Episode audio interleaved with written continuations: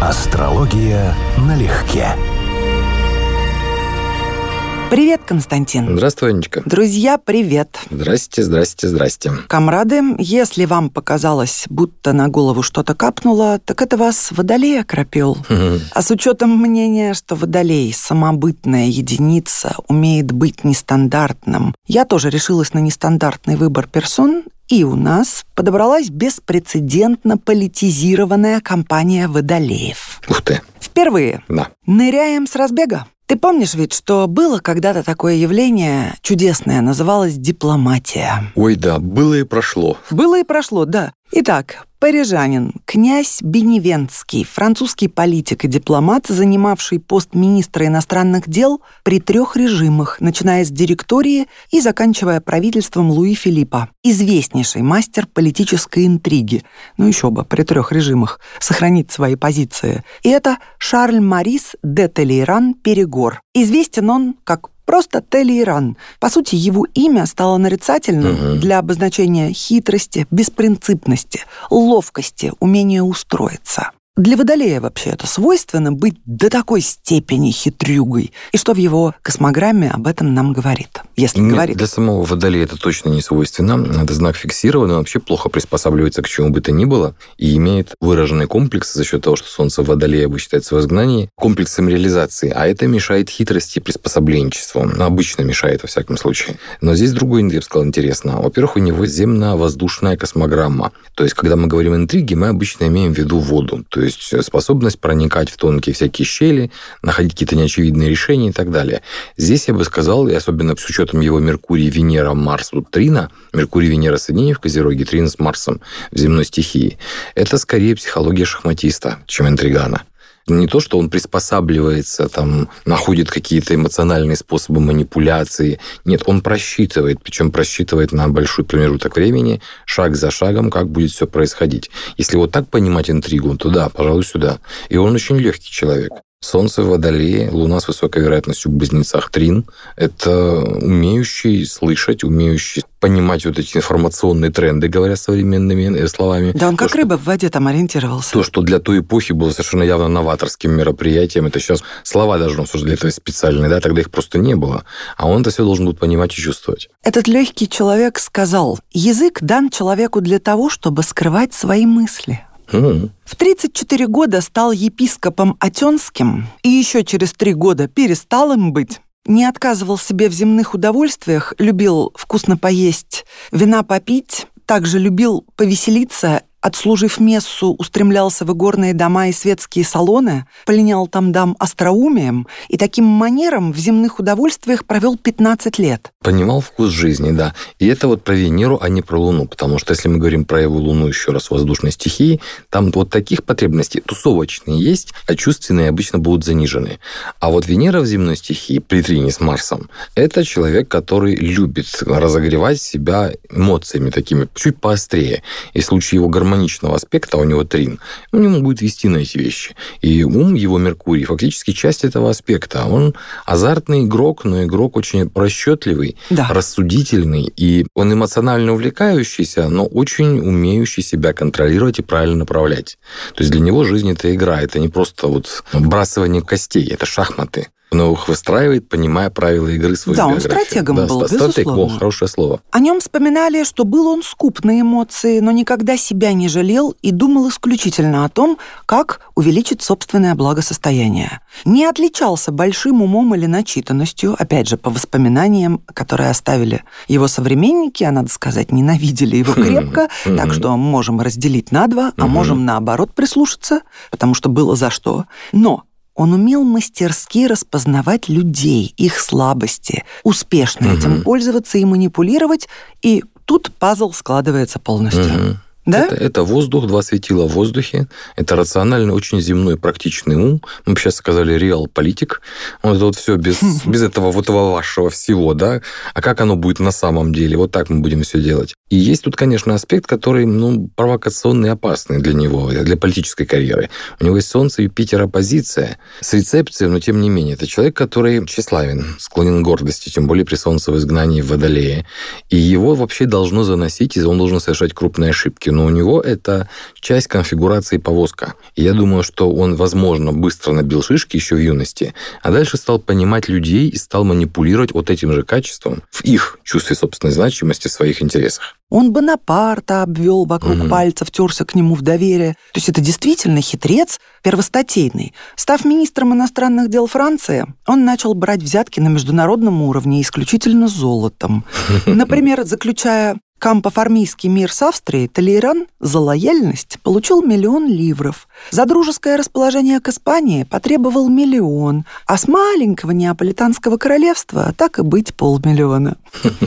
Кроме того, он успешно играл на бирже. А секрет успеха-то был прост. Он заранее знал, как сложится политическая ситуация. Более того, сам ее и складывал ну, отчасти. Инсайдер, да, более тоже не инсайдер, да, вот это классика жанра. Создай проблему, Деятель. продай решение проблемы. Конечно. Да? Так что, друзья, его хитрость и беспринципность вошли в историю. А я бы сказал, что это все-таки хороший водолей. Он был человеком, который смотрел в будущее. Он все это... Это правда. Он все это просек задолго до того, как стало мейнстримом.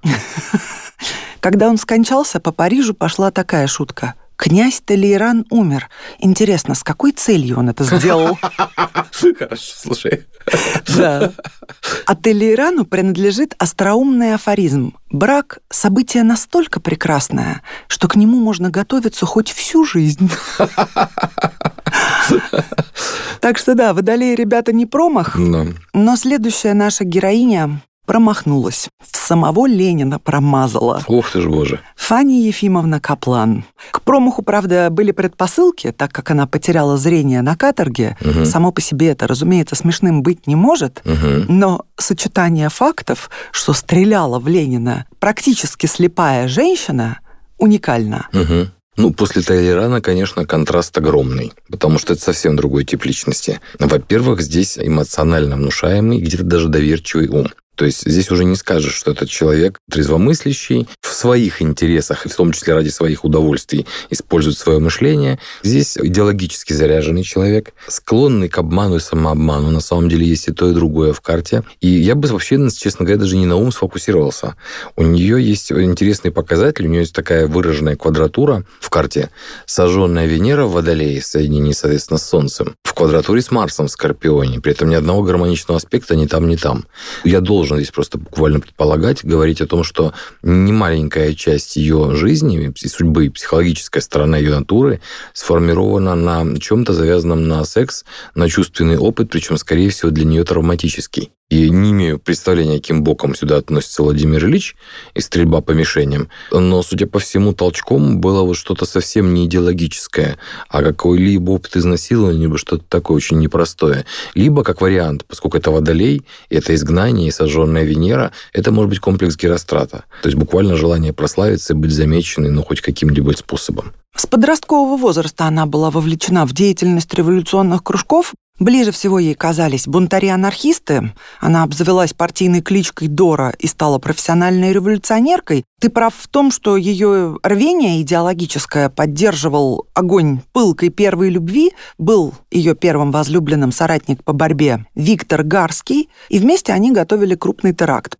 Но у Гарского-то все-таки был какой-то за плечами опыт подрывной работы, а для нее это должно было стать uh-huh, дебютом. Uh-huh, uh-huh. Но, естественно, все закончилось трагически, потому что в гостинице «Купеческая» произошел мощный взрыв. Жандармы на месте взрыва обнаружили раненую Фани. Гарский, ее возлюбленный, благополучно сбежал, не пытаясь даже ей оказать какой-то помощи. Она с контузией, ранениями руки и ноги попала в отделение – а наследствие имени все равно любимого не выдало, всю вину взяла на себя, и 16-летнюю Каплан приговорили к казни, а приняв во внимание ее возраст, заменили смертный приговор бессрочной каторгой. И дальше она скиталась, вот жизнь, да, 16 лет. Ну, по сути, жертва обмана. Ну, не совсем обмана, ну, непорядочности. Обмана, да, иллюзий, да, да, да, да. все такое. Иллюзии, ну, конечно, 16-летняя девчонка. Угу, угу. Она была в Забайкалье, в Мальцевской каторжной тюрьме, на страшнейшей Акатуйской каторге, угу. где она и ослепла, пыталась покончить жизнь самоубийством. В общем, тяжеленная действительно судьба, но абсолютно нетривиальная. И эта женщина Водолей угу. повлияла на историю. Хотя дело она не завершила, И все-таки, только, я не знаю кто, очень-очень дремучий человек никогда о ней не слышал, ну, не сказал, проходил в школе. Я сказал, что она профессиональная жертва. Ты знаешь, вот, конечно, да, было правда. бы крайне интересно иметь дома, потому что вот у нее как началось с юности, да, 12-й дом, так и закончилось, включая тем, что ее фактически убили и втихаря спрятали, да, сожгли труп. Конечно, это яркий представитель проблемного 12-го дома. Вот так надо было бы рассуждать, потому что вся ее биография об этом. Ты прав абсолютно. А когда революция одним росчерком подписала амнистию всем политическим заключенным, 27-летняя Каплан вышла на свободу и, по воспоминаниям современников, выглядела как угу. глубокая старуха. Угу. Более того, у нее не было ни дома, ни родственников. Все ее родные еще в 1911 году перебрались в Америку. Угу. Временное правительство позаботилось об узниках царизма, и она получила путевку в Евпаторию, где открылся санаторий для бывших политкоторжан. Угу. И вот там, летом 1917 года, она повстречалась не с Владимиром Ульяновым, а с его родным братом Дмитрием. Угу. Она от него получила направление в Харьковскую глазную клинику. Ей там сделали операцию на глаза, и это помогло, она стала хотя бы что-то видеть. Но недостаточно определенно для угу. того, чтобы претендовать на роль снайпера. Никак. Сделали на глазах, а надо было на голове, да. Ну, это ты жестенько пошутил. Ну, по факту, еще раз, ее биография, по ее же в том числе, вине пошла вот так. И она ее закончила таким жестом, который, ну, рационально назвать сложно. И жизнь-то у нее вся была с 16 лет иррациональная. Ну, и об этом что на самом деле оперировать Поэтому надо было не тот орган. И конец закономерен. Но я бы так жестко не стала говорить. Я выбрала ее как пример нетривиальнейшей судьбы женщины-водолея. Ну, это точно. Это вот без сомнений. Конечно, я больше, с моей точки зрения, пример 12-го дома, но это же вопрос времени А что видим еще по космограмме? Ну, кроме еще раз, вот этой идеологической очень сильной зашоренности мозгами, явного темы, завязанной на секс, почти сексуально наверняка ориентированного насилия в жизни. То есть это то, что мимо него пройти не должно. Один из ярко значимых моментов – это вот то, что можно было бы говорить как о тематике нарциссизма. Для нее это, скорее всего, было очень жесткой шлифовкой, потому что сожженная Венера в Водолее, я видел варианты, это человек, когда он сталкивается с реальностью, он получает прям тяжелый опыт. Я думаю, что, конечно, ее как личность сломали полностью. Мы говорим о ней как одном целом, а на самом деле она таковым уже не являлась, когда она вышла. Я согласна. Когда читаешь ее биографию, понимаешь, что она не успела обзавестись даже внутренним фундаментом, да. на котором что-то можно было строить Просто рациональное, разумное. части психики, которые периодически конфликтовали друг с другом. Тут история на самом деле непростая. Я бы в большей степени это адресовал к психиатрии, чем к политике всю эту тему. Причем с самого начала, еще с ее юности. Потому что она была уже изначально асоциальным элементом на все сто. Не типовой ведь она водолей? Да, ну не то слово. Нет, скажем так, она типовой водолей в плохом чтении. Именно вот, когда говорят о водолеях как носителях хаоса и нестандартности, то есть в высшей степени, да, это как раз такой пример. То есть в каком-то смысле она типовой водолей, только не для тех водолеев, которыми хочется быть, да. Губерман великолепно написал. «За все на евреев найдется судья. За живость, за ум, за сутулость, за то, что еврейка стреляла в вождя, за то, что она промахнулась». Да-да-да, обожаю, кстати. Его я просто обожаю.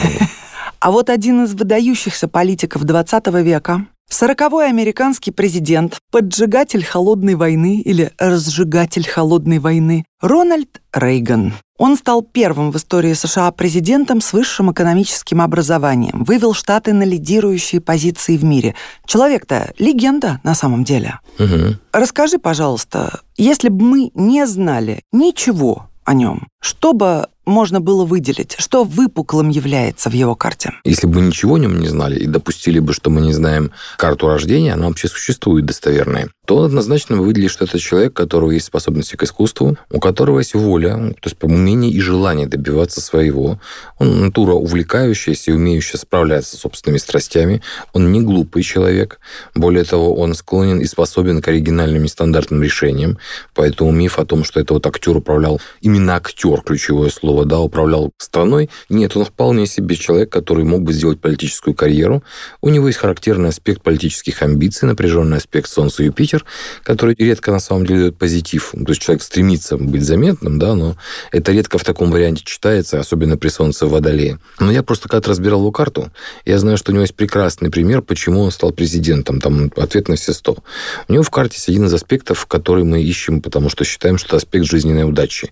Гармоничный аспект Венеры Венера-Юпитер, трин Венера-Юпитер, в его случае Венера в экзальтации, трин с рецепцией. То есть это аспект счастья. Он везунчик в каком-то смысле слова, в том числе в любви. И, кстати, это тоже правда, потому что вот у него вся биография до седых лет – это не просто брак, это любовь, это отдельная история. Я разбирал его карту астрологии любви и брака, телохранители стеснялись, потому что они двое пара целовались в засос, как молодые, на людях, да, и им было неловко, потому что это тоже были глубокие старики. Так вот, это вот трин Венера-Юпитер, который один из главных аспектов счастья, удачи в его карте, он достраивается до карты США, до соединения Венеры-Юпитер, что очень примечательно, которое относится к первому десятому дому, то есть важнейшее место в гороскопе в раке, карты США, достраиваются в большой трин.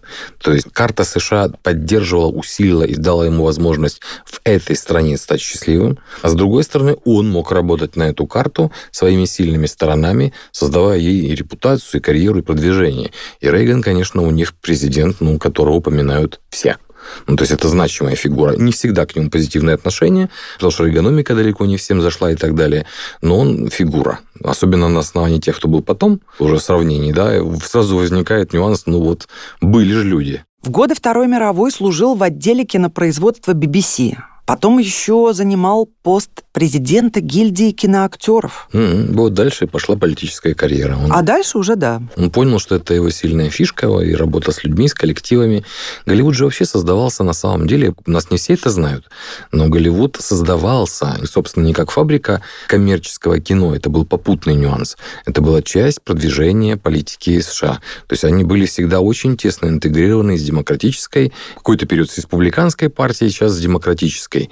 То есть политика у них была важнейшей составляющей, это были одни из ключевых инвесторов всегда. Поэтому он стартовал плавно. Тут был мост, естественно. Он был один из тех, кто этот мост строил между кинопроизводством и творческой элитой, и, собственно говоря, политическим истеблишментом. Ратовал он, естественно, за усиление лидерства США на мировой арене, за введение в отношении СССР политики с позиции силы, а в речи от 8 марта 1983 года назвал Союз «империей зла», Знаменит. породив крылатое выражение. Да, да, да, да. Ага, ну как красиво, империя зла. Через год, в августе 1984 когда готовился к очередному uh-huh. радиовыступлению и проверял микрофон, произнес, вроде как в шутку, «Мои соотечественники-американцы, я рад сообщить вам сегодня, что подписал указ об объявлении России вне закона на все времена. Бомбардировка начнется через, через 5 минут». Uh-huh. Артист. Да, Артист. да, да, да. Меркурий, Уран, соединение, да.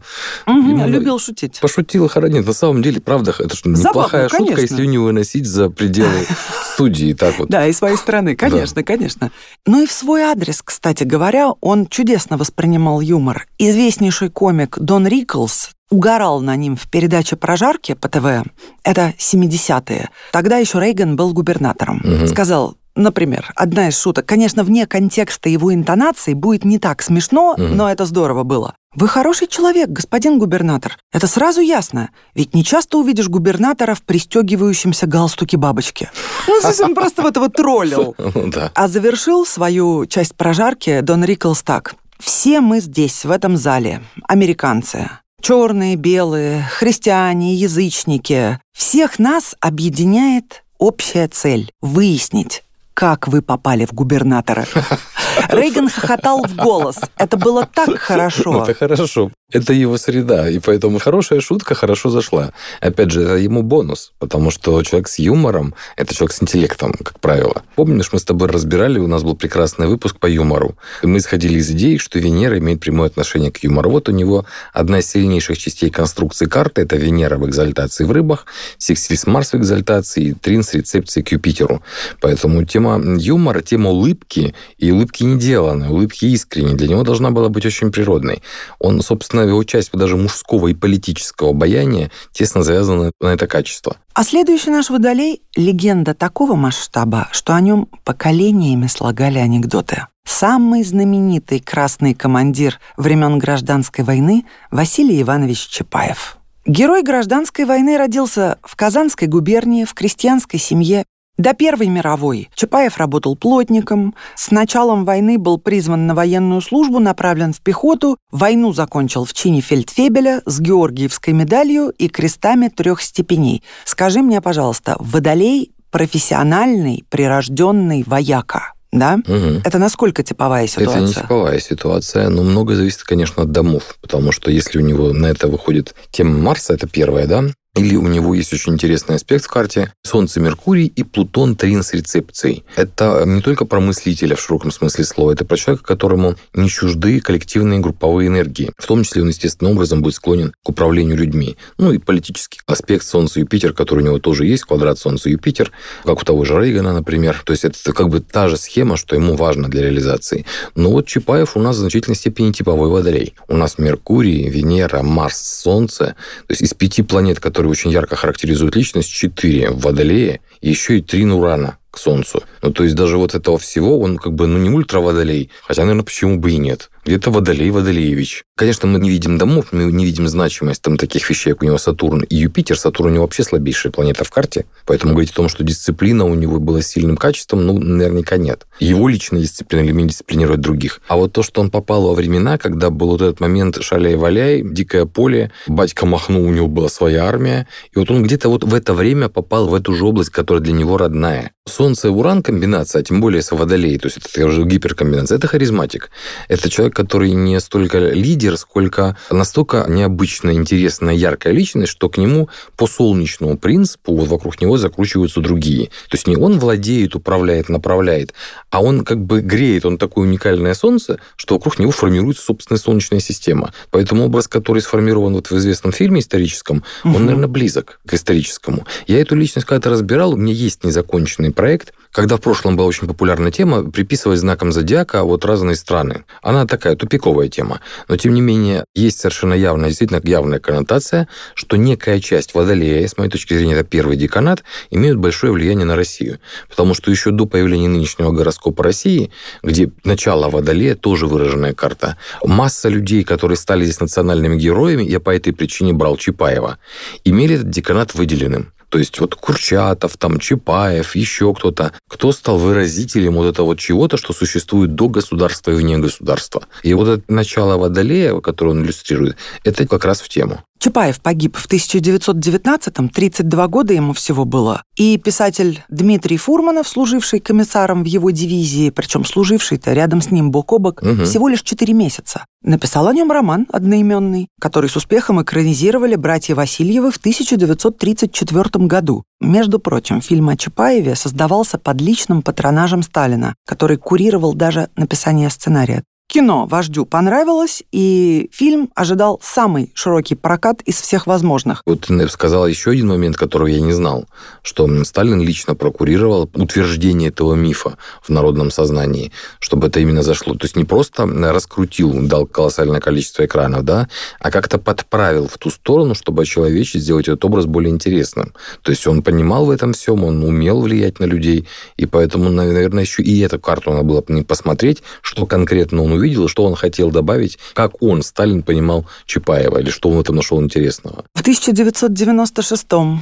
Виктор Пелевин написал роман «Чапаева пустота», и тем самым уже на излете тысячелетия отпечатал, да. отпечатал его имя в умах русскоговорящих людей нового поколения угу. или даже новых поколений. Угу. Чапаевский миф актуален и каждые сколько-то десятилетий происходит нечто, что в этот миф вдыхает жизни и выносит опять на пьедестал. Так получается? Похоже так. Причем, если брать ныне действующую государство Российской Федерации карту, то вот как раз вот этот его один из важнейших тринов в карте, да, точнее, на мой взгляд, бисекстиль на Луну, потому что мы же не знаем время, да, но я думаю, что Луна в начале Овна, он достраивается как раз до важнейшего трина в карте России, поэтому эта личность будет актуальна и дальше. Честно говоря, мы можем только пожелать, чтобы никто сейчас ремейк не снял, потому что жалко будет. Нет, но это уже будет безобразие, Это будет кажется. безобразие, да. Даже не рассматривая Можем кандидатуры на его чтобы роль. этого не было, да. Да, пусть этого не будет. А пожелания дорогим водолеям, которые действительно умеют удивить, Пусть водолеи жизнь удивляет вас необычными уникальными ситуациями, дарит озарение, чтобы вы вдохновились на подлинную свободу самовыражения. Ну да, я скажу, что Водолей и так призван нести образ свободы, оригинальности, инновации окружающим людям. Но я хочу сказать, что а пусть это вам еще и доставляет удовольствие и будет не в тягость. Пусть то, что вас видят, соответствует тому, что вы сами в себе цените. Нетривиальные Водолеи, с днем рождения! С днем рождения вас! Астрология налегке.